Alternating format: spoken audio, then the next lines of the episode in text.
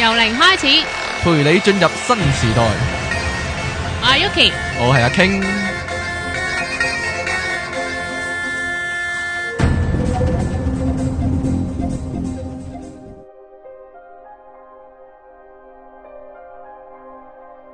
好，你哋聽緊嘅係 popup.com 嘅由零開始，我係即期。咁今日咧就只係得我一個做由零開始， 如果有咁嘅一日咁就都幾大劑。咁就可以死得啦。好啦，我係阿 King。我哦係 Evan，好啦，今日我哋嚟呢個零數嘅大結局啦，終於。 冇錯。哦耶我！哋我哋揸緊時間啊！係今日講四個七八九零，係七八九零啊！我哋講七號。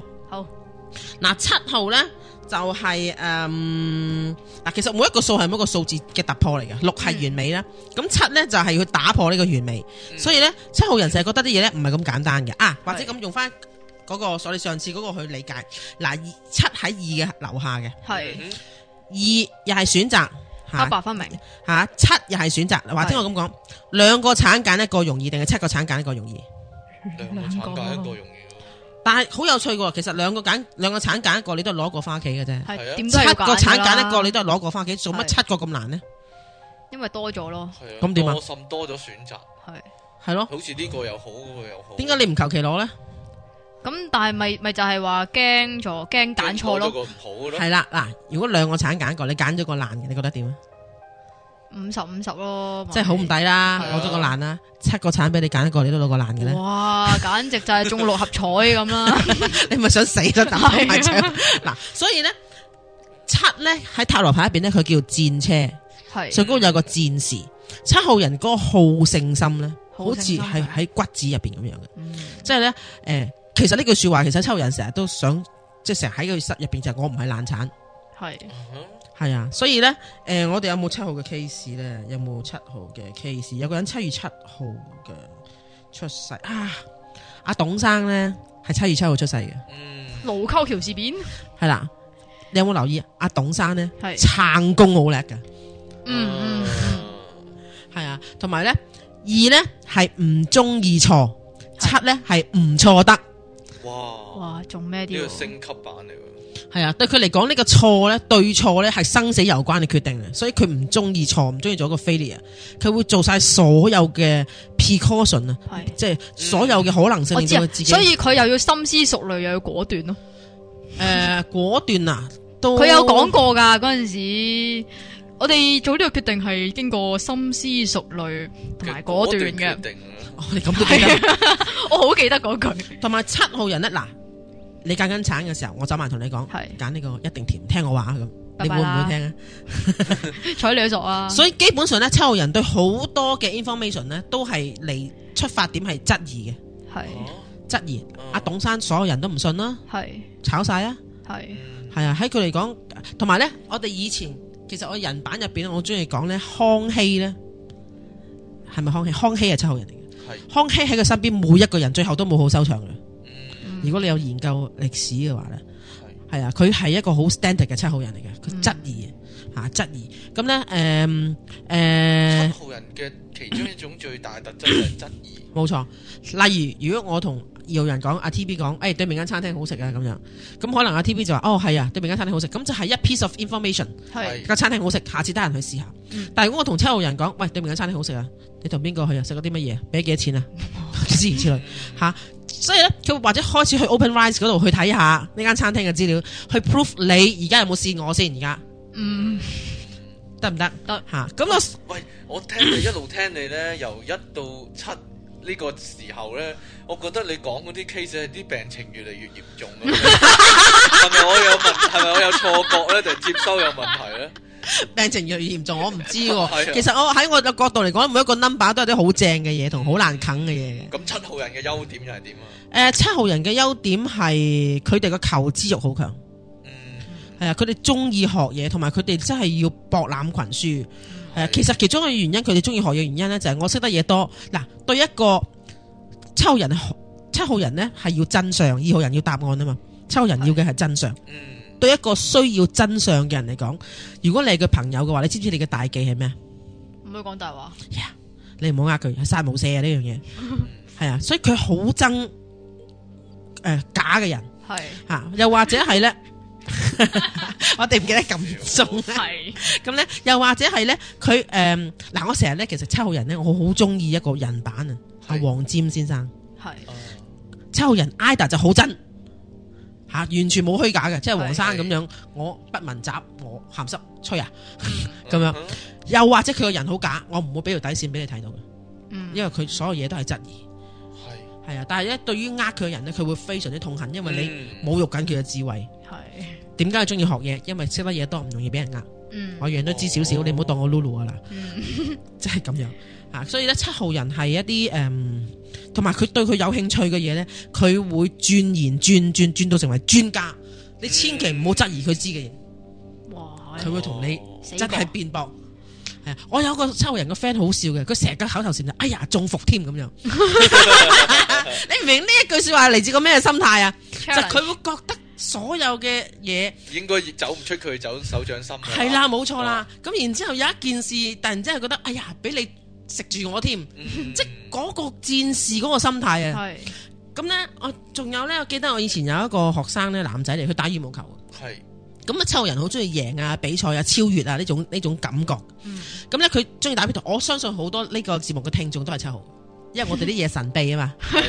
係啊，或者呢啲嘢另類啊嘛吓，咁樣呢，诶、佢中意打羽毛球，咁然之後呢，佢會打嘅。有一次呢，佢意外地輸咗俾一個殺生手生手啊生係。嗯，嗯，嗯，吓，佢嗰即係佢冇 expect 輸嘅嗰場，系即係如果大家系都咪係退太兄迪啊？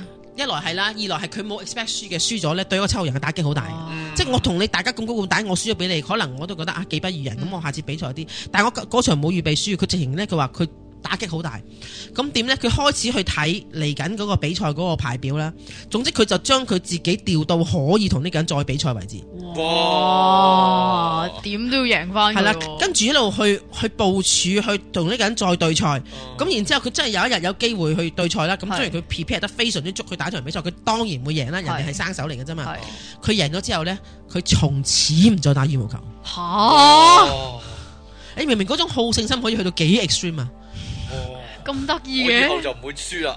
係 Dạ, 啊，咁贏咗呢次，你 唔會再有機會打得敗我，哎呀，哇黐线好恐咗怖啊，佢就會鎖定啲假想敵咧嗯。去贏佢嘅。人哋都系啱啱打啫，哇，好恐怖啊，呢種人。係啊，咁同埋咧誒，即系你讲得啱啊，越嚟越严重啊，係咯，個病情啊。系啊，對一個對一個要要誒、嗯好勝嘅抽人咧，我有一個嘅。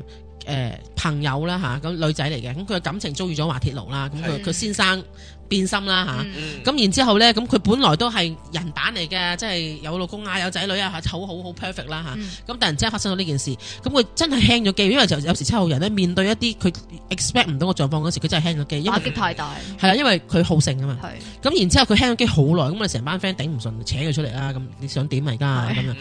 咁呢，佢嗰段時間輕咗機成，其實超過一年嘅時間啦嚇。嗯。哇，係。咁然之後呢，嗰段時間做啲咩呢？佢將佢同呢個人認識嘅嘢排日期啊嘅。其實佢想睇下點解我會揀呢個人啊！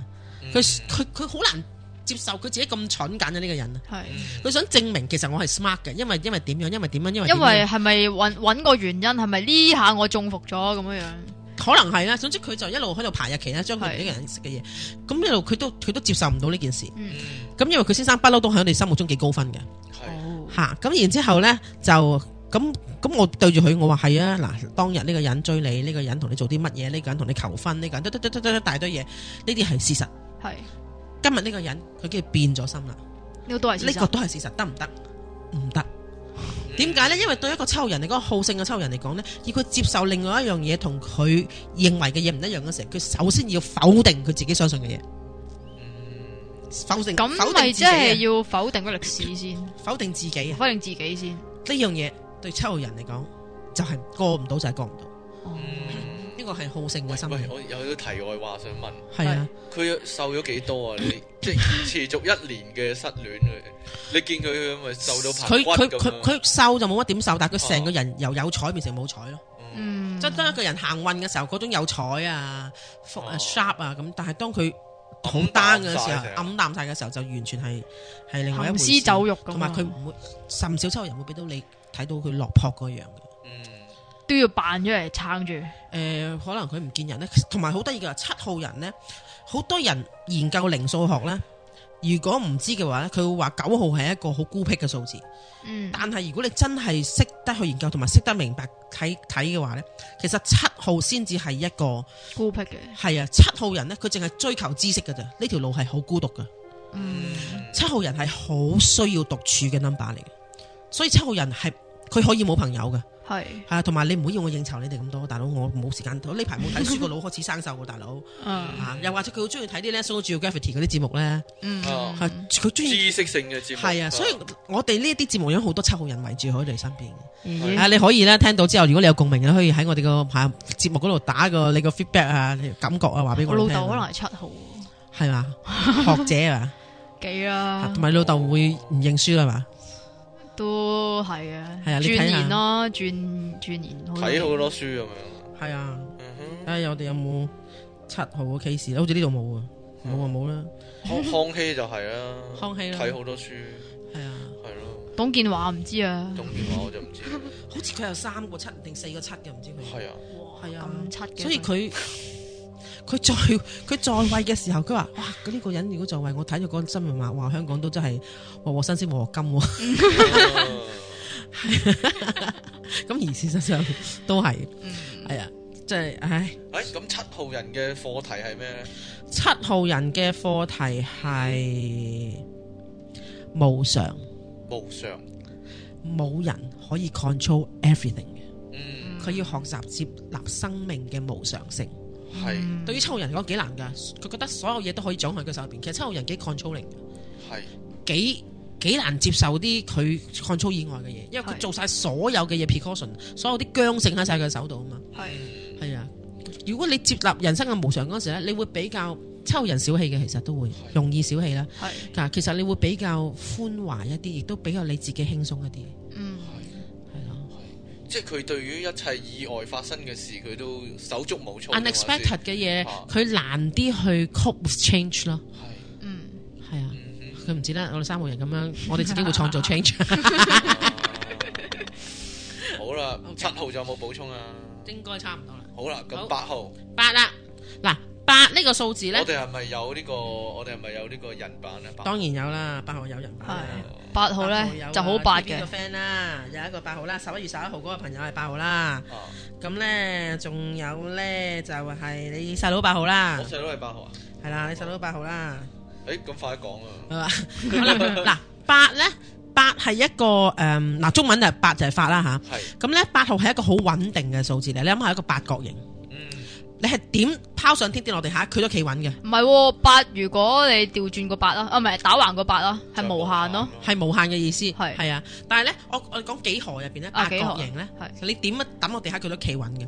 八號型八號人咧都係一個幾穩定嘅數字，同埋八號人咧係一個係一個誒嗱三號咧係 survive，佢要咧喺人入邊咧去生存嚇、係，嗯，啊即係佢會去佢會去不斷去改變佢自己攞個生存。但係八咧係 survival 嗯求存嚇，佢咧個咁嗯韌邊個先係真正嘅 survivor 咧？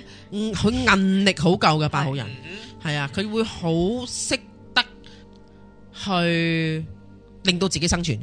嗯，即係我諗，如果你認識你細佬嘅話咧，有啲乜嘢變咧，其實佢個 mind 嗰、個嗰、個嗰、個嗰、個意志力好強嘅，嗯，係啊，好難打得沉佢哋嘅，係係，係啊。同埋咧，八號人好有趣嘅，八號人咧係誒，佢係一啲好目標為本嘅人嚟嘅，係，佢個人生唔 hea 噶，嗯哼好清晰，係，同埋係永遠係達到目標前去到另外一個目標。嚇，八號人最痛苦就係咩咧？按部就班，八號人最痛苦就係達標，嗯哼，係，一達標嘅時候，what's next？哎呀冇咗咯你呢個又講得啱喎，係因為呢，我識個八號嘅女仔呢，係佢係不斷咁樣要求自己去轉工嘅，即係但係係啊佢轉工唔係話誒亂轉嘅，唔唔係亂轉嘅，佢係做做做好咗嗰份工之後呢，佢會去再誒、呃 further 佢自己個 career，就係我要再另一步去到邊度呢？所有咁樣都係 advancement 嚟嘅，係啦係啦係啦係啦係啦係啦係嘛？係啦，所以冇錯佢不斷，佢一個佢個人生嘅巨輪一定要向前轉嘅，係啊，啊！所以咧，佢永遠都好目的性咁做好多嘢。喎，係，係，嗱，例如咧，我我有個學生係教中學數嘅， 嗯，嗰啲咧 proof 唔到條數，死都唔肯放學嗰啲咧，多數係七號。嗯哼，係啊，但系八號人呢，如果做唔到條數嘅話呢，佢呢就會揾人幫手嘅系吓。啊嗱、八號呢，我講講塔巴魯塔羅牌呢，就係一張叫力量嘅牌，就係一個人同個獅子喺埋一齊嘅系吓，喺度撫摸只獅子嘅。咁呢，好有趣嘅，佢嘅獅子好似好聽話咁樣，但係個獅子呢，其實佢撳住獅子個口啊，同埋獅子嘅爪係伸咗出嚟嘅。系吓，咁、所以咧，嗱，獅子係萬獸之王，人係萬物之靈，系人可以殺死只獅子，嗯不，過獅子都可以殺死只人。系但系如果佢哋合作咧，就好有力量啊！係啦，所以八號人咧好中意近住一啲 pa- 有 power 嘅人啦，有能力嘅人啦，叻嘅人啦，嗯哼，咁樣嘅。係咪關於利用咧？诶、嗱，呢句说話冇貶義嘅，八號人相信咧，人同人嘅關係係互相利用，係我可以利用你，不過你都可以利用我。嗯即係我唔識數，我做乜要去學咁咁辛苦？或者我唔識整水喉，做乜要學啫？搵人哋整咪得咯。Make 嗯 things happen through people。嗯係啦，啲咦幾嘢重發生喎係啦。總之佢佢唔會絕對唔幾重介意揾人喎揾人幫手嘅喎。嗯，但係八號人係咪對於愛情係特別诶追求嘅咧？其實如果嗰個人嗱八號人呢係要成績表嘅，嗰、個成績表就係咩呢？嗰、個成績表可能呢就係我嘅我用啲咩 brand 嘅嘢， o k 或者我個伴侶係咩 status。嗯， 中晒啊，啱啱佢啱，會部署去令到佢去到嗰個 status，令到嗰個人成為佢男佢個朋友係伴侶啱之類之類嗯係嚇、我嘅我嘅成績表可能係我仔女讀啲咩學校。嗯，嗯啊！我有個朋友個媽咪係八號嘅，佢成日都要我逼我哋去佢好熟嗰間茶樓飲茶嘅，哦因為喺嗰度咧就係阿乜太阿乜太阿乜太阿 乜太，咁我就係佢成績表啦，你明唔明啊？哦但調翻轉嚟，我哋有時去得悶嘅時候，去第二間嘅時候，呢間啊招呼唔好啊，啲嘢污糟啊，時間唔乾淨啊，樣嘢都唔好嘅，哦，係啊，因為嗰度冇佢冇得 show 佢個 power，系係啊，八號人係絕對唔介意 show 佢嘅你成 power 啊日嘅。講啲好極端嘅例子咧， 令我覺得呢個世界充滿病人。唔係喎，頭先咧，阿 阿 Evan 講真咧，八號人咧好有目標喺佢自己感情上面啊嘛。我識個八號嘅係少女士咧，佢又係有幾個男朋友，但係佢最愛嗰個咧係唔係唔係咁叻最嘅？係啦，佢要揀一個係最叻嗰個咯，即係帶俾佢最幸福或者最佢豐盛寧願要嘅生最愛，但係要係個啦俾佢最威嘅。活。冇錯，八號人咧係好唔理自己感受，甚至人哋感受嘅人。嗯佢要就係結果㗎咋。所以八號人可能喺人生入邊幾成有成就㗎，係係或者好多做生意嘅人，其實八號呢個字咧，佢係 terminology 咧係叫做老闆數啊。系老闆就係 make things happen through people 啊嘛，系所以佢其實喺商場上邊會幾幾喺前邊幾嗯幾叻嗰一班嚟嗯嘅。係啊，因為即係有時大家都知道出嚟做嘢，我哋唔係好講感覺㗎，要講結果㗎嘛。我理得你咩感覺，唔好俾理由我，俾個結果我啊，即係咁樣咯。嗯佢佢有時會令人感覺佢幾無情㗎。無情，係啊，但係八號人好有趣嘅嗱，我我見過兩個小朋友八號，一個就係真係 baby 嚟嘅，所以我係開始研究到底咧人咧 B B 仔係咪一張白紙？啊係由我研究我研究靈數，我系最中意睇就係細路哥同埋老人家，因為老人家真係有一生嘅經驗去經驗嗰個數字啊嘛。系咁嗰個 B B 咧未夠一歲，點咧睇少一眼，佢就爬上張台，咩豉油啊，咩咩嘢拱冧晒，佢隻眼淨係望到個叉燒包嘅啫。哇佢就係爬爬爬爬嗯就叉係燒包台台面度，成身污糟邋遢食嗰個叉燒包嗯。佢就係望到佢要嘅嘢嗯嘅啫。不斷向個目標進發。冇錯，另外一個小朋友呢，就係三歲幾，咁我去佢屋企拜年，佢阿媽又係八號，佢又係八號，咁佢阿媽就話：嗱，你唔好再食糖啊，打你啊咁樣。跟住行咗入去啦，跟住坐咗喺度一陣，佢人真係問我：阿姨你食唔食糖啊？咁我咁我話我唔食啦。你話你你我唔食啦咁，佢攞住個全盒俾我，你俾我食啊！哇喺嗰一刻我就係佢利用嘅人，哦，好奸好嘅醒小啊朋友啊，好醒係佢即係要嗰樣嘢，所以佢好識得拍馬屁啊！啊哈，好識得誒、呃去去去，其實八號人呢係好圓滑嘅人嚟嗯嘅，基本上呢，佢唔會 screw up 佢啲關係嘅。你細佬你細佬係咪細個好中意拍馬屁啊？你唔可以咁講，我驚佢聽啊！唔好講呢佢啲。好識得但係但係咧，有有另一樣嘢嘅，係。誒係咪八號人好多係躁狂啲咧？如果你擋住佢條路嘅話，挡我自己死你就遇佛殺佛。哦嚇，嗯佢係係啊係咯我，見過佢要嘅嘢佢一定我會要唔到。講係我細佬，我見到我見係人過都個八知號 人嘅咧係咯係咯係咯， 係即係比較躁狂一啲啊，同埋佢你係咁親嘅人，佢唔需要嗨佢呢一面咯。係。系啊，但系佢對出边嘅人係可能係係啊好好噶阿嘛， King Sir 而家個樣好驚咁。佢躁狂 你啊，陣間。但係頭先阿 Evan 講八號咧，好世界仔女咯，可唔可以咁講 咧？诶，呃佢哋都幾識得喺呢個物質世界運作噶。嗯係啊，因為佢要達到啊你有冇留意佢嘅目的同嘛細個同細佬爭嘢玩，通常佢佢贏啊？佢乜都佢贏啊！定還是你讓佢我咋臨？線啊嘛，我個人個個個個就蝦我臨線，由細到大。係啊，我講下啫，冇可能咯。係咯。咁咧，啊嗯，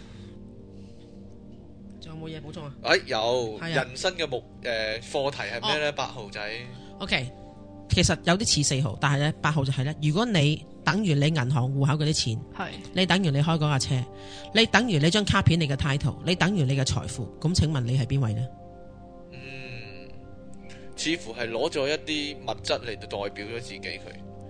係啊，請問 after all 你係邊個呢？物質，係啊，咁咦即係我真係，咁我真係幾係。係啊佢要用呢樣嘢養住佢啊。 prove 佢自己嘅存在價值。诶、如果唔係八號人，你唔落得佢面嘅，佢死得嘅係，係佢死得嘅。即係類似你講話，點解個師奶要帶去帶啲人去一間咧個個熟佢，即係拍係啊佢馬屁嘅酒樓度係啊，飲茶，因為咧佢可以喺人哋面前好威。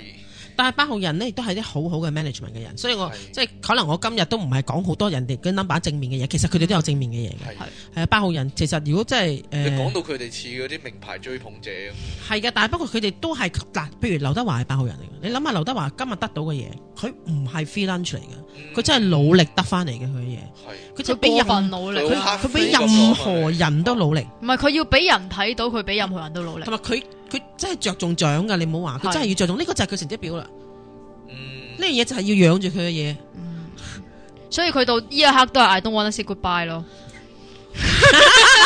你你有你有你有乜個人情意結喺度啊哦冇啊冇啊，邊度有啫？傻嘅，邊度啊黎明有啫？ fans 係嘛？咩啊你有我針對性喎。我 day 覺得 one 中意 Leon，我嗰陣時已經唔中意佢，sorry。唔中意對唔住劉華，對唔住，我係唔中意你啊！人哋啱 啱人哋開好多場演唱會都爆，佢個 fans 可以砸死你 嘅。係啊，我知道，但係我係唔中意就唔中意噶啦。 嚇啊，係咁佢佢佢佢真係佢嘅成就係佢自己努力得翻嚟嘅。嗯佢明白佢佢真係即係幾多組啊戲啊，或者佢即係今日喺香港，聽日就喺邊度攞獎，佢真係。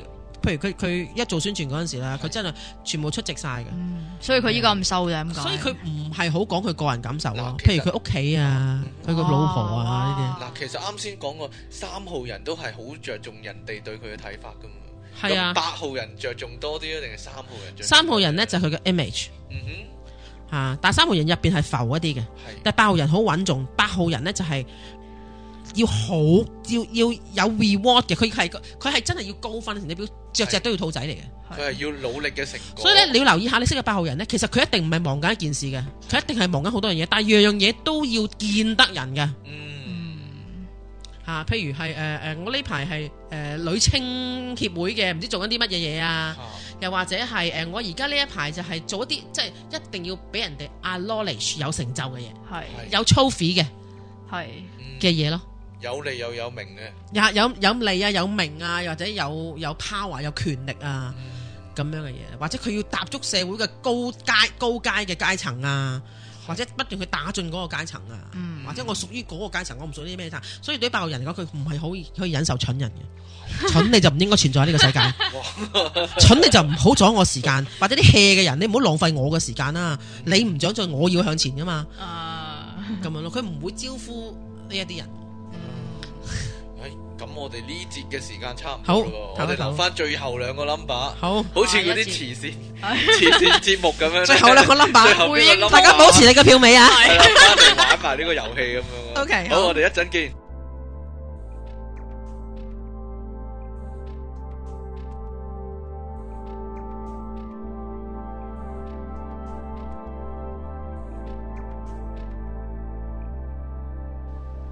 pop up 网上电台，声音全生活，一个接一个。我系由零开始嘅 Yuki。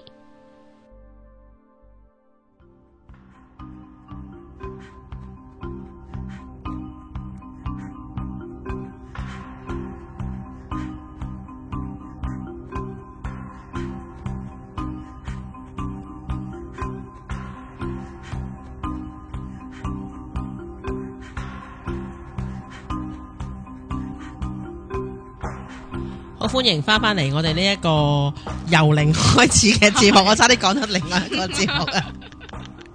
哎呀，pop up.com 嘅由零開始，咁咧，我係 Evan，我係 King，我係即期，係好我哋繼續我哋嘅零數之真係大旅結啊局嘅大結局啦！好 哇，咁我哋而家講九號，係九號，會唔會收視率好高咧？我哋 即係好多人等住大結局嗰啲咁樣咯。係唔知咧啊啊！咁我哋誒嗱九號咧就係喺塔喺誒喺呢個零數入邊咧，就係擺喺四號四號嘅下邊嘅。嗯，係系啊，四嘅下边四係保守，九又係保守吓。如果咧人生係一條道途嘅時候，你覺得你啊，你喺四嘅時候保守啲定九嘅時候保守啲？夠咯，點解？老啦嘛，係嘛？OK，如果你玩遊戲仲有一格玩完吓，係喎。咁、你係咪哈哈或者打麻雀打到最後嗰幾張嗯， 又係麻雀，嘅話，就唔你會係咪再進取你啦？係咪好小心打每一隻牌？你都好小心啊！係或者開始咁開頭咁輕鬆啊！咁所以咧九咧嗰、個保守咧，其實比四嗰個保守咧更加深沉。係，嗱，九呢個數字亦都係喺零數入邊一個最虛嘅數字。嗯八咧，所有嘢都好實際嘅，所有都好實質嘅。但係九好得意嘅，九號人咧，你同張明啊、利啊呢啲嘢去吸引佢，吸引唔到佢嘅嗯咩嚟㗎？嗯，吓。嚇但係你同佢講 dream，講理想吓，嚇講嗰啲好美麗嘅境界，嗯，九號人咧就會好有 feel 啦係吓。嚇咁咧，同埋咧，嗱九號咧喺塔羅牌嗰張牌叫隱士或者係智者，係嗯哼，顧名思義，佢係啲咩人啊？聰明人，聪明人啦、仲有咧，佢會唔會隨便喺你身邊出現呢？唔會唔會，係通常因為佢係忍咗，隱士同智者喺邊度出現呢？深山啊，喺深，山，係啊，所以九號人呢，就係啲深山住嘅人，嗯 即係與世隔絕啊，好少同人即交往啊，係通常都係你搲佢出嚟嘅，係，啊，好少佢主動出嚟嘅，甚至乎呢，佢出咗嚟之後，佢人出嚟，佢元神冇出嚟嘅，係佢硬係淡淡然、淡淡然咁坐喺側邊呢，睇下你班人做啲乜嘢，佢唔會好熱烈興奮參與嗰個場合嘅我，幾有型誒幾型㗎，都幾型 㗎喎，，係咁樣呢，就誒、哦咯，又或者係呢，誒、佢會誒、觀察啊，佢係中意做旁邊學咁樣觀察。嗯，佢唔直接參與，但係咧，其實佢係九號人係個我我認識係咁多 number 入邊咧最聰明嘅一個 number 嚟，吓，智慧好高。嗱，啊即如果係你你真係識有好識得扮豬食老虎嗰啲有喎機會同九號人講嘢嘅時候咧，佢講嘅嘢咧，其實咧，其實好多嘢佢都看在眼裏啊，係，嗯哼，啊，佢都睇得好清楚。其實佢好有見地，同埋咧好興咧嗰啲馬後炮，即係其實佢唔係馬後炮嘅啩。其實你講嘅嘢我做都知，不過冇人問我啫嘛。嗯，其實嗰樣嘢得得得得得，不過咧你哋唔問我就唔講咯咁樣。但係佢係咪一個容易俾人忽略嘅人咧？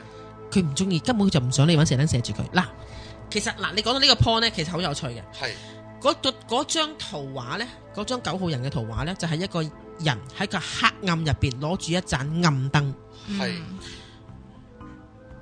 如果你喺黑暗入邊見到一盞暗燈，你會唔會行埋去？會啊，會，所以好得意嘅，你硬係覺得呢個人講嘢有 point，係係有智慧佢有盞明燈，嚇、有 direction 或者佢幫到你，係所以佢哋點病埋呢啲人硬係中意刮嘅出嚟嘅。嗯，嗱，仲有一個好有趣嘅心態，佢想唔想人揾到佢？其實係其實想 係嘅，冇錯。要唔係佢我點好會攞你 low 盞 profile 係嘅啊，不過你揾到我，算你有眼光，燈？係啦。所以呢，其實九號人暗地裏邊呢，有一種呢 need to be needed，需要被需要嘅感覺。 嗯，所以呢，佢成日都會去幫人嘅，即係諸葛係亮嗰啲係係啦，有啲似啦。佢中意幫人，但係呢，佢唔中意俾你幫佢。你唔好干擾佢清靜嘅生活，哦係但係佢冇選擇性幫你，但係佢同你幫你都好，佢唔會同你太 close 嘅，但係佢又唔為名為利嘅。唔係名為利嘅。係佢就係需要呢種被需要嘅感覺，係係但係佢唔會同你連結得好深嘅。係係係我幫完你之後，盡快抽身。 吓，佢唔中意惹咁多塵埃，唔中意太同太多人太 friend 嘅。係喂，真係好有型喎，係啊，型好啊令人好向往啊！呢個好向往。但係但係其實呢，呢個係一種保守啦，係係九號人嘅一種保守，嗯同埋好有趣嘅。好多九號人都幾好命嘅，係好得意嘅。我覺得咧，呢個世界同即係你研究靈數嘅時候呢，同咧同同呢啲 number 人玩緊嘅遊戲，譬如七號人要 control 嘅時候呢，嗯佢硬係會創造啲呢，佢 control 唔到嘅場合嘅。七號人嗯其呃實好多突發事件嘅佢人生。而咧，誒、九號人咧就係、呢，咧，诶，佢、越唔緊張名啊、利啊、財啊呢啲嘢咧，點知就係越咁嚟呃俾佢嘅搵喎你。啊佢硬係有人前世欠咗佢咁樣咧，佢梗係擘大隻眼就有飯食啊，撐長隻手有水飲啊咁，硬嗯係有人會供給佢，硬係有有瓦遮頭就啱啦。嗯總之佢佢計好命，但呢樣嘢唔係佢要，所以咧九號人又好有趣，可能咧如果即係聽眾有九號人嘅，佢會明白九號人咧有一個特色就係佢唔要嘅嘢係咁呃俾佢，係佢要嘅嘢永遠都遙不可及。佢想清靜就清靜唔到啊！以後又或者嗱，佢得其實都幾多九號人中意苦戀嘅，嗯哦因為苦戀好凄美，哼好合乎佢嘅境界啊。嗯但係咧，當同埋好多時候苦戀一段時間，佢當佢得到嗰樣嘢嘅時候，吓、乜原來咁噶？實際上，哦係咁佢又繼續去苦戀第二個，啊去，永遠追逐一個虛無虛嗰個縹緲世界啊係啊佢追逐嗰個世界嘅嘢。係係，啊所以你同即係我咧，我嘅前夫啦，同埋我之前嘅男朋友咧，系都係九號嘅，所以我 同九號人相處都幾長嘅時間。嚇，咁真係嘅，只要你同佢同佢坐低 plan 下你人生嘅未來啊，plan 下我哋啲咩計劃嗰時會掹死嘅。嗯净系同因為佢去虛無旅縹行緲 plan 嘢都已經想死啦。到時去到就知噶啦，唔好咁多啦啊。喂，仲有係咧，你唔好話，即係其實好多九號人咧，好怕好怕 commitment 嘅，即係甚至乎喺當然啦，阿 Jackie 女可能你唔係啦吓，個狀態就係咧，譬如同佢拍拖咗一段時間啦，嗯咁然之後結婚吓，譬如你想鎖定呢段關係，你結婚啦，結婚啊啦，分手啦，嗯，well 因為嗱，當你喺個黑暗入邊攞住一盞暗燈嘅時候，你睇你睇到幾遠呢？唔好遠啫嘛。係啦。嗯我都睇唔到我嘅未來，我都唔知 future 係點。你要我 commit 你一世，你冇嘢啊嘛？Ừ. 得唔得啊？甚至乎係好簡單，哎下個禮拜你燒嘢食啊，你唔嚟啊？下個禮拜我唔知喎，係你你如果我唔嚟先啦，哇我點知我喺邊啊？？咁啊，佢唔中意講定嗰啲嘢，對佢嚟係講係就係虛好飄忽無啊，喎嗯，虛無，佢唔知啊咩啊，咁就嗰啲日過一日啦咁樣。嗯所以咧，有啲九號人嘅表現就係咧，佢會誒縱慾啊，係有錢使晒先，嗯有旅行去咗先。嗯有嘢食食咗先，我點知我聽日死唔死啊？ 我點知呢個世界聽日會點樣啊？吓、其實九號人你都好怕變，嗯但係亦都好知道呢個變幻係無常。啊哈佢哋有聰明有痛苦，唉似唔似係睇通咗一切咧？有少少其實你識得耐咧，九號人嘅人生觀偏灰嘅，係係係偏灰嘅即係咁噶啦。係啊，無奈啊，偏灰啊，咁樣好好唔 bright 嘅。佢佢所以咧，嗰、個灰嘅人生令到佢更加保守。係咁樣咯所以好多人咧，好多出家人係九號，嗰、個境界接近佢嘅境界啊嘛。係啊你咁講咧，我唐望係九號，好九號喎唐望好九號，你去揾揾翻，係非常搵返我搵搵唔返到佢嘅生日啦，應啊，有冇辦法揾到佢生日啊該？冇辦法應該。係嘛？佢消咗自己個人歷史咯，即係消除咗個人歷史咯。係嘛？九號人嗱，如果有人八號人圓滑嘅話，九號人更加圓滑。嗯即係你困得着一個九號人咧，你個道行都唔淺嘅，你好難困得着佢嘅，因為佢其實睇通晒你哋玩啲咩遊戲嘅。啊你佢好似個濕水揦物咁樣，你捉佢唔實嘅，佢擠來擠去，擠來擠去，你係係好難好難辣得佢着，或者好難揾到佢啲咩把戲嘅。嗯所以頭先我都同 Jackie 女講，嗯 你真係奈佢唔何，嗯 你真係冇辦法。佢嘅閃功好叻嘅，唉，簡直就係出神入化。世界第一啊！啊，你嘅身邊咧，好似咧唔係四號就係九號喎。係啊，你都唔少九號嘅 friend，阿 Tip Toby 都有個 friend 係九號嘅，有冇有冇係啊特六質六一一嗰個係九號嘅。六月十一咯，嗯六月十一號，我唔講年份啦，佢係類似咁樣嘅人，嗯，係咯，佢咁樣我哋即係應該節目係聽唔到嘅，係喎，佢冇攞咪啊嘛，我哋從空氣講哎嘅，呦係你係講喎鬼啊你啊！係啊， ，Toby 喺第二個空邊間度，講嘢啊？二汪，你唔好嚇 我喎！你見唔到咩？你見唔到 T B 咩？咩？哦，即係都見唔到 T B 啊，我見到天空有嚿雲啊！太擠啊啦！佢第二個空間終度於發生靈異事件呢個節目。好，九號嘅課題係咩？九號嘅課題係九號嘅課題係乜嘢啊？诶、九號係好怕同人太深嘅連結，嗯佢要學習實際地生活嘅。其實嗯佢太虛啊。我咁我哋好多 New Age 人咪 係一個叫其實呢境界同你講係一個告戒，好多修行嘅人咧，成日都話咧，诶、脱離呢個俗世。係其實咧，甚至乎有啲人咧就追求呢啲咩啊，超感覺啊，超係啊自然啊。係咯，其實實我有一次我上呢個 tracker 咧七輪嘅課程咧，係我我好中意個老師講，佢好多人追求咧就係第對上嗰啲 tracker 啊，咩超感覺啊，同宇宙溝通啊。上三輪嗰啲嘢啊嘛，嗯但係咧，其實一個真正修行嘅人咧，你一定要下三輪，你都要去處理到，譬如你嘅感情、你嘅工作關係、你嘅童年，係所有嘅嘢，你先係叫一個全面 complete 健康嘅人。係嗯啊！你嘅物質生活你要健康，然之後你要追求你嘅精神生活，咁先至叫做身心靈健全。嗯係你係咁往上飄嘅話呢，其實好多即係誒呢個世俗嘅嘢不斷去去否定呢個世俗嘅嘢嘅，係否定否定否定嘅時候，其實佢一路向上飄嘅時候，其實佢都係逃避緊呢個世界。啊好多你應該識好少好多啦啊。嗱，其實你一路講一至九咧嘅課題咧，好多時嘅意思就係嗰個人已經擁有咗某樣嘢啦，嗯所以咧佢嘅課題就係要去補翻佢不足之處。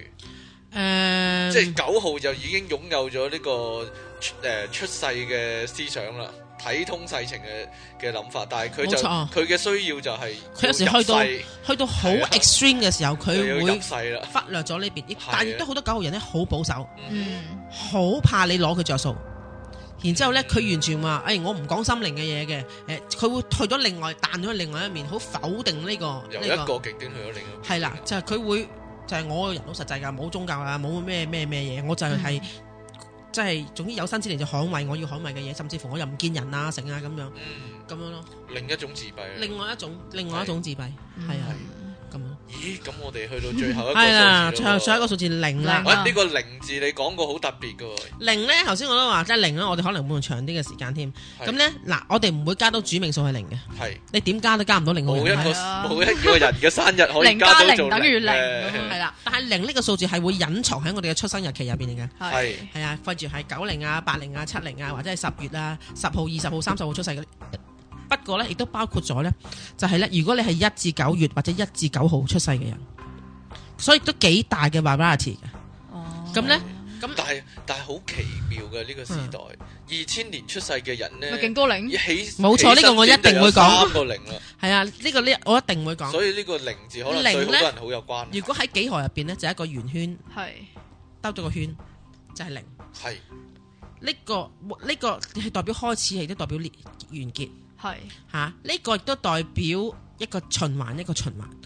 OK，我哋嘅人生其實有好多個圈嘅，係嗯小學畢業、中學畢業，啊跟住然之後你好彩就大學畢業，唔好彩就社會大學，跟住你會做第一份工，或者拍第一次拖，係吓、唔知好彩定唔好彩，你會做第二份工或者拍第二次拖。我哋有好多呢啲嘅 cycle 噶嘛。嗯 OK，如果人生係一個一個呢啲 cycle 嘅組合，你有咩感覺啊？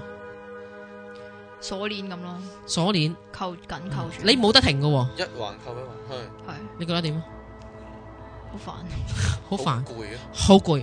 啊啊！又或者你有冇聽過你講話你自己講過，或者你啲 friend 講過，覺得人做人兜兜轉轉唔知為乜，好似跑圈圈嗯係咪啊啊？尤其是人生好 flat 嘅時候，每一日就起身，唉，我又翻工啊，啊，拉埋上張床又瞓啊，瞓醒又翻工啊，好快一個月啦，好快一個禮拜，好快一年啦咁樣。係啊你覺得人生呢係咁悶呢？因為你以為佢係平面嘅啫，一個一個 cycle。但係如果你呢真係呢立體去睇嘅話，其實佢係一個螺絲形嘅嘢嚟，咁樣，係你係一定進步緊嘅。佢係一個螺旋形，哦冇錯，你諗下而家嘅你，小學畢業嘅你同中學畢業嘅你係咪一樣先？唔係嗯絕對唔係，系啊，而家嘅你同啱啱出嚟社會做嘢嘅你係咪一樣？都唔係係啦，所以你係一定升緊上去其實嘅，係你係一定累積緊一啲嘢嘅。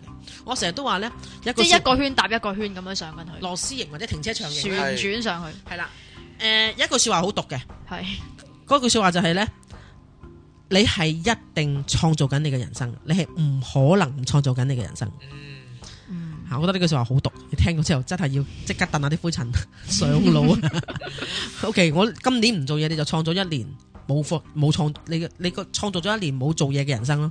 係你係一定唔會停滯不前嘅，無論你有做過嘢，巨輪冇做嘢佢一定會轉動嘅，係係你行唔行都要行嘅。係 OK，好啦，所以呢，零呢好得意嘅，佢呢就係翻翻去原點，係所以呢，零多嘅人呢，佢嘅人生呢，嗱，唔係每一派嘅 Demonology 咧係會講零呢個數字嘅。係有啲好多係好多冇嘅派淨話零係冇意思添，但係零呢個數字呢，據我親身體驗同埋咁耐以嚟咁多嘅 case study，佢好有意思。係零嘅人生越多零嘅人生呢，嗱，因為啊你有生過零啊係吓，咧佢你唔好嚇親啊，佢佢個形容詞就係迂迴啊、曲折啊、起伏啊、哦顛簸啊呢啲嘢。零嘅人生呢係好 dramatic 嘅，命運就算顛沛流離， 命運就算咁好有有有唱歌嘅，吓佢係比較戲劇化啲嘅係。吓，咁呢啊就嗯係同埋呢人。生如戲，戲如人生。但係咧，好得意嘅，唉另做演嘅人咧員啦亦都特別樂觀嘅喎，嗯，嗯，所以咧懵下懵下咁樣， 呢啲狀況就大。譬如係咧，可能你嘅家庭背景係複雜嘅嗯嚇，誒誒嗱，我講少少，因為我都係多零嘅，好啊我都係三零三啦，我都係有有有幾個零啦係嚇。咁咧，同埋我其實咧，即係再研究落去，我命盤入邊每一個階段都係零嘅。嗯咁咧，我咧屋企咧，我唔講我另外嗰個嫲咧，我自己嘅嫲咧就有五個仔，嗯，每個仔最少有三個老婆。哇，所以你諗下，我成長嘅過程呢，我身邊全部都係怨婦嚟嘅，同埋幾多家族嘅爭執啊，即係爭啊、係是非啊、中意唔中意啊，可以埋拍幾套小圈子風暴咁樣係啊幾套專門怨都得 啊係嚇嘅嘅嘅呢啲嘅嘅嘅環境嘅，所以對一個細路女嚟講，點樣面對啊？哇，即係點解人哋屋企小康之家，即係你就我成日都話咧，人哋食飯就會大噶啦，讀書就會升班噶啦，你咧硬係咧屋企就複雜啦，然之後你又可能住幾間學校啦。呢個就係你。然之後咧就遇到個階段啦。班主任唔中意你啦，啲同學又排擠你咧，點解係會或者感情一係你叉只腳落人哋度，或者人只腳叉入嚟咁樣啦吓。嗯總之就係你會有好多呢啲嘅狀況出現嘅嗯嚇吓，但係咧佢又好得意個令嘅人都幾樂觀嘅喎，係，所以懵下懵下就過渡到呢樣嘢，即係諗翻轉頭我都唔知點樣行出嚟嘅。原來好，原來經歷咗好多唔好嘅嘢啦。同埋咧已經佢成日都會呢因為零咧就好似你個 time 啊 reset 去翻零，係佢會行好多冤枉路嘅。又由頭係開始過。但係其實即係經常我哋做咗咁耐 spiritual 嘅節目，邊度有路係冤枉路嘅啫？嗯，冇一條路係冤枉路。因為每一件事都係你經驗嘅一部分。啊冇錯，。每一件事都係個經歷，所以咧呢啲人呢，去到譬如廿三廿零歲，我哋叫大器晚成啊嚇可能佢之前嗰段路行得比人哋慢嘅，係但係到到佢三廿零歲、四廿零歲嗰時候，佢喺後邊呢，突然之間個嗰個經驗累積咁豐富嘅時候呢，佢會追上嚟嘅嗯嗯嚇。咁、所以你俾心機去碰啊， 嚇所以呢，誒、佢會有好多奇特別嘅經歷呢，令到佢後邊呢，同埋呢好得意嘅零多個人呢，你你話翻俾你話翻俾佢聽點解啊？即係叫你。係佢容易對玄學嘅嘢產生興趣。點解啊？點解？八卦點解佢會八卦？想知追尋點解佢會想追尋？佢有啲咩經歷？就因為佢嘅人生係咁非一般，佢開始會覺得有人玩佢。唔係啊，我我可以講一樣嘢就係，其實我好細個咧，我覺得自己係特別嘅咯。嗯我唔知點解會有咁嘅感覺，啊即係嗱，譬如啦吓、即係啲人啲人誒、呃譬如小息之後要排隊嘅，嗯，我細個幼稚園啊，小息之後我老奉唔排隊嘅，我點樣樣咧？我係繞學校一周跑一個圈，然之後排翻去隊尾，即係啱啱好入去啊嘛，咁咪唔使排隊咯。哦，呢個係邊個講過嘅例子啊？係咪就係 X？真係係你講過嘅例子。啊我講過咯，我喺我節目度講哦過，我喺超級 BB 講，係啊。嗯，哦。係啊，係我咁嘅人我覺得我唔知點我覺得講，我我聽到嗰時已經覺得呢個已經算係一個經典案例之一嚟嘅，係啊，真係黐線嘅。 係咯，我明愛又因為三個人薄皮啊嘛。係啊，我都唔中意咧，我唔我唔中意，啊我係 taxi animal 嚟嘅。其實其中一個原因就係咧，我唔中意喺度排隊咧，等巴士咧。做乜你眼望我眼望咩啫？嗯咁我唔中意，總之落街就截的士走嗯，咁咯。又或者喺地鐵咁，你眼望我眼咁做咩啫？嗯做咩？我唔我唔係唔係好唔知啊！我即係我幾明你呢種心態，我有係啊，總之我唔知我點解我細個就係覺得我哦好已經覺得係似咁啦，好似我我好似同其他人唔係好同咁啊樣。同埋你會連結到你會連結到幾多奇人奇事嘅。嚟咯，King Sir，系啦，無啦 啦你咁後生會做電視即係錄電台節目吓，咁亦都係一個好關我好事好好 unusual 啦，已經係系係啦，好啦，我係我啊係你近來遇到最正常嘅人之一啊啦。係嘛， 唔好玩 啊！唔係啊，我見 Jackie 嗰個 case 咧，可能要揾個心藍兒童嗰啲專家上嚟同佢 Indigo 啊嘛同佢傾下。其實我都遇幾多幾多 indigo 嘅，係啊係啊，真係呢一代即係其實隊都唔肯排，到我我聽過好多心藍兒童係唔中意排隊，但係去到咁極端佢咧，唔中意玩呢個世俗嘅遊戲係。啊咯係直頭啱啱兜一係個圈咪先排隊嗰個排隊喎。我哋教育系統係荒謬噶啊嘛，其實佢哋都唔中系意，啊，接受唔到呢個教育系統嘅，嗯系哼。啊，做乜我要讀書啫？係啊做乜要努力讀書啫？我一我我其實好細個已經唔中意翻學，嗯哼係啊我唔中意限制即係好翻麻煩好荒謬嘅，其實係呢啊個係教育啊系統其係實係啊，咁樣好啦，咁我哋講二千年之後嘅小朋友，係咁咪勁多深藍係啊。其實呢一代出世嘅小朋友好多係 indigo 嘅，好多。嗯你諗下而家啲僆仔，啊我唔知啦吓，經常我哋兩歲嗰時一隻奪咁噶嘛，係而家啲人兩歲咧。真係口齒伶俐吓、即係乜嘢都識嘅，同埋佢有佢自己嘅思想嘅。而家啲僆仔嗯嗯哼兩歲已經好得資嘅，訊爆炸係一個原因啦。係啊，唔嗯知但係總佢之係已經哋唔本同啊啦身。已經係好，已經同我哋嗰陣時係好唔同。係啊，哦咁咧诶，二千年之後出世嘅小朋友，佢而家最大都係十歲啫嘛。係係呢十年發生咗啲咩事啊？我哋由九一一開始嗯哼，打咗兩場仗，係唔止兩場，三場仗，跟住沙士，係跟住禽流感、地震、海嘯啊嗯哼！我成日都話細個嗰陣時，你阿婆啊，匯豐銀行會唔會冧噶？傻啦，匯豐銀行唔會冧噶嘛？嗯喂，國家唔會冧噶嘛？嗯我哋嗰陣時嘅價值觀嚇、啊你屋企後邊有座山啊，會唔會唔見咗噶？唔會咯，係啊，但係你見嗰啲短片，啲成座山都喐緊係㗎啊係啊係啦。啊係啊嗯哼所以咧，對呢班細路哥嚟講，人生係咪無常啊？嗯有啲乜嘢係永遠長存啊？經濟、金融海嘯有嘅嘢，第日會冇晒嘅。係啊 嗯佢哋睇到呢個世界同我同你睇嘅世界係完全唔一樣嘅，嗯係已經。所以佢你唔好話，你唔好問我佢第時會點啦。當然我唔知啦，聽我夠長命去睇啦吓。但係其實呢一班人呢，呢班細路哥佢經歷緊一個就係、永遠都可以個 time 可以 reset 到去到零嘅嗯嘅世界嚟嘅。即係適應力強，可唔可以咁講啊？誒、適應力強唔強唔知，但係對佢嚟講無常係必然必然咯。嗯系啊，即系無常就係無常啦。佢會經歷好多嘅無常，嗯即係譬如我唔知二零一二有咩發生啦，啊咁但係即係佢會經歷好多。咁咧，同埋咧好得意嘅，我研究零數咧，呢班細路哥會經歷好多零啦。係而我哋呢一代咧，一九呢一代嘅人咧，诶、佢嘅計算入边咧，诶、嗱，其實有一個叫關鍵年嘅。係關鍵年呢，就係、呃每九年一個關鍵年，係二千年之前呢，係計好少，即係通常有人有關鍵年，有人冇關鍵年，可能一生人有一次關鍵年啦。啊係但係二千年之後呢，我哋呢一盤數計落去呢，係好多人九年一次關鍵年。嗯關鍵年就係你整個價值觀呢會扭轉嘅，即係九年九年就扭轉一次，會有好多信念上嘅衝擊啊！係即係我哋呢代就接受信念上嘅衝擊，細路哥呢一代呢，就係一個零嘅課題。係我相信嚟緊好好玩咯。嗯即係其實佢即係好多時我哋去研究零數嘅人呢，真係會睇埋呢個局面嘅世界局面，嗯 你會見到好多好多好有趣嘅 pattern 出現緊。嗯咁至於係點我唔知啊，到時嚟到咪嚟到咯， 嚟到就食啦，係啊，哦，咁咯。呢個就係零號嘅小朋友，哇！二千二千年十月十號嗰個僆仔咪好犀利，係啊，即係五個零啊，一坐底。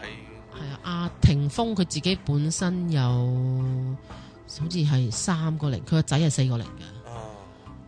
佢佢真嘅出係生已經係非一般啦。係係係啊佢真係變幻無常，變化多端啊係啊，零嘅人都係聰明嘅，嗯零嘅人聰明嘅，同埋零嘅人咧，佢會真係佢會去到一個幾，如果佢願意去 learn from 佢嘅 experience，佢會去到幾超然嘅境界。嗯，嗯啊，不過呢個唔係一個主命數啊，所以就冇咩人生課題嗰啲啊。誒、零係冇負面嘅人生課題嘅，係，佢要佢佢哋通常話佢要學習去解空時空嘅秘密。啊 哦，吓，唉咦咦咦，嗱，有啲狀況就係咩呢？嗰、個圓圈入邊呢，係，當你經歷咁非一般嘅人生嗰陣時咧，一路一路咁經歷嗰陣時咧，你會發現呢，你你嘅人生好多十字路口啦。係，係但係呢，到有有一日你終於會發現，其實喺十字路口入邊咧，轉左同轉右係一樣，嗯，因為轉左你就會創造一個轉左嘅人生，轉右你都會創造一個轉右嘅人生，係即係賽斯理念一喂，突樣然啫間嘛。講到你好中喎，要要即係點啊？窺探呢個時空嘅秘密喎。係啊，同埋咧，譬如有啲狀你個況樣嗱，會我我分享翻咧，變咗即係好譬如係 有啲無疾而終嘅感情，你翻轉頭去去撞翻嗰個人去處理佢啊，或者當年有一件咩事咧，當年你有個咁嘅睇法，即係誒譬如啊，當年你覺得啊爸爸唔冤枉你啊咁樣，但係好多年之後咧，你翻翻去呢件事入啊邊去睇翻，原來咧即係瓦解翻嗰件事，即係成日喺個圓圈度行嚟行去，啲事件啊，啲過去嘅事件咧。會循環會往翻轉復哦咁樣啊頭去去處理翻佢，然之後你自己又再成長去另外一層。係係啊係啊係 啊，你係咁樣啊？你成日都已係經有啦，係嘛？我有啊，你咁年輕嘅生命已經有啦，應該有啊，係係啊，又或者以前一個呃有誤會嘅一段關係，咁過咗好多年之後，你去去翻遇翻呢件事，或者朋友話俾你聽呢件事，其實當年係咁咁咁咁咁咁咁，咁你嘅就突然之間開悟，咁你又再上咗一層。其實好似幾好喎，即係好似有啲嘢錯失咗，又有機會可以再搞翻咁樣，成誒，日都係啊，即係佢，會譬如係咁嘅。譬嗯哼如譬如，其實我而家做緊 channel 啦係，channel 係咪不如翻轉頭去睇嘢？嗯都係㗎，都係翻轉頭去睇嘢，翻轉頭去睇嘢，翻轉頭去睇嘢。嗯你你將會食呢行飯，啊啊或者呢樣嘢先吸引你咯，可能啊係咯，或者第二啲嘢嘢你揾唔到一個樂趣喺度，呢係啊樣嘢係啊揾到你個樂趣喺度，呢個係真，係咯，咁所以你特別會去揾呢個秘密，呢個宇宙嘅秘密絕揾對佢出嚟會係咁咯。嚟嘅我方係法我真係希望會揾到，係係咁我咦哋？咁我哋零數真係講晒終啦於喎，終於終於終圓滿於結束啦，有冇補充？有冇補充？你有冇嘢問啊？哦，差唔多。 我哋向天問，阿 T B 你有冇嘢問啊？ 呢個呢個叫做基礎嘅零數嘅課程，可以話差唔多係啊講嗯完啦。係啊，最基礎最基礎。但係大家如果有興趣嘅，可以揾我本書 買。你出咗一本咁嘅書啊？你唔知啊？你講啊我宣傳你下拍唔拍介紹啊？介紹啊！真係係㗎？好耐，真係㗎？係啊係啊，都唔係好耐，幾年之前寫幾年嘅，之前叫做寫誒不可思議的生命數字啊。哦，就係陳小豬咁樣嘅。係啊，你你揾下，揾唔到圖書館都可以有，揾唔到可以上去去個塔羅中心嗰 度買啫。哦因為有啲書館有啲書館冇啊，哦，係啊咦？咁啊會好長。即係我講嘅你呢嘢，個通常嗰本書都寫晒，同埋本書會教少少計數嘅嘢，同埋會講下啲流年啊，哦邊個數同邊個數，佢哋會相處嗰時困嗰時會有啲咩狀況出現啊咁啊，哦，對呢三集嘅內容有興趣嘅聽眾咧，就揾翻嚟睇睇啦。係啊，係啊，咁咧，我哋今集由零開始啊，差唔多啦係嘛？喎。係啊，又嚟差唔啊差唔多啦，好啦，係啊咁我哋下誒下一哎我我集俾啲聽眾一啲承諾啊。係我希望咧，即係做唔做得到咧，大家就見諒一下 啦。但我希望但係唔冇好咧，斷片係嘛跟住嚟嗰啲咧，就個個禮拜都有。斷唔好斷片係嘛？我呢個係向宇宙落訂單啊！哦好啊好 啊，我哋大家係啊大家成日其實坐得埋嘅機會唔多，同埋我哋之前又 cancel 咗好多次咧，係係啊，啊，希望嚟緊嘅時候希望大家都係係啊盡量去盡 squeeze 啲時間量去啊。每個禮拜都有咁樣啦。係啊因為好大因家為咧，原來好多聽眾係等緊聽呢個節目。係啊係啊，望即係我穿氹秋自水己。開心，我氹自己開心啦，就好多。唔係真係多噶真係多喎，多梗係多， 多噶係啊，我個學生都唔少啊， 哦係啊，我可以報告一下呢。係 Uh-huh。啊咦，我係咪有咪開住㗎？係啊開咗㗎係我啊，哦可以報告一下咧，嗯哼誒我哋放咗上呢個誒 YouTube iTunes 咧，係誒 Podcast 呢個由零開始嘅節目咧係係長期處於咧喺呢個頭嘅二百名入邊嘅，嗯，咁係樣全香港啊，係啦，全香港呀，全球啊，唔係嘛？香港區啊嘛，香港香港區應該係香港區，係啊香港區，咁當然我睇到個數字咧都係唔少嘅，係係有五位數嘅咁樣。五位數真係過萬，係啊，過萬。大家好啊， 嚇但係有有個更加開心嘅事話俾你聽喎，係啊，長期長期處於誒比較高嘅位置咧，就係你嗰集第廿二集零數同埋 Jackie 嗰集第廿三集嗰個 扭 匙羹啊，出體經驗分出享體經驗分享係咩？係啊哦，係啊真係多晒，係我嗰我嗰啲集數就比較低一啲嘅，因為比較比較 boring，比較沉。咁我哋咩 get 摩分咯，係啊咁啊，我哋今集時間嚟到呢度啦。好啊啦咁好下個禮拜再見啦。下禮拜再見係啦，好啦， ，OK，拜拜拜。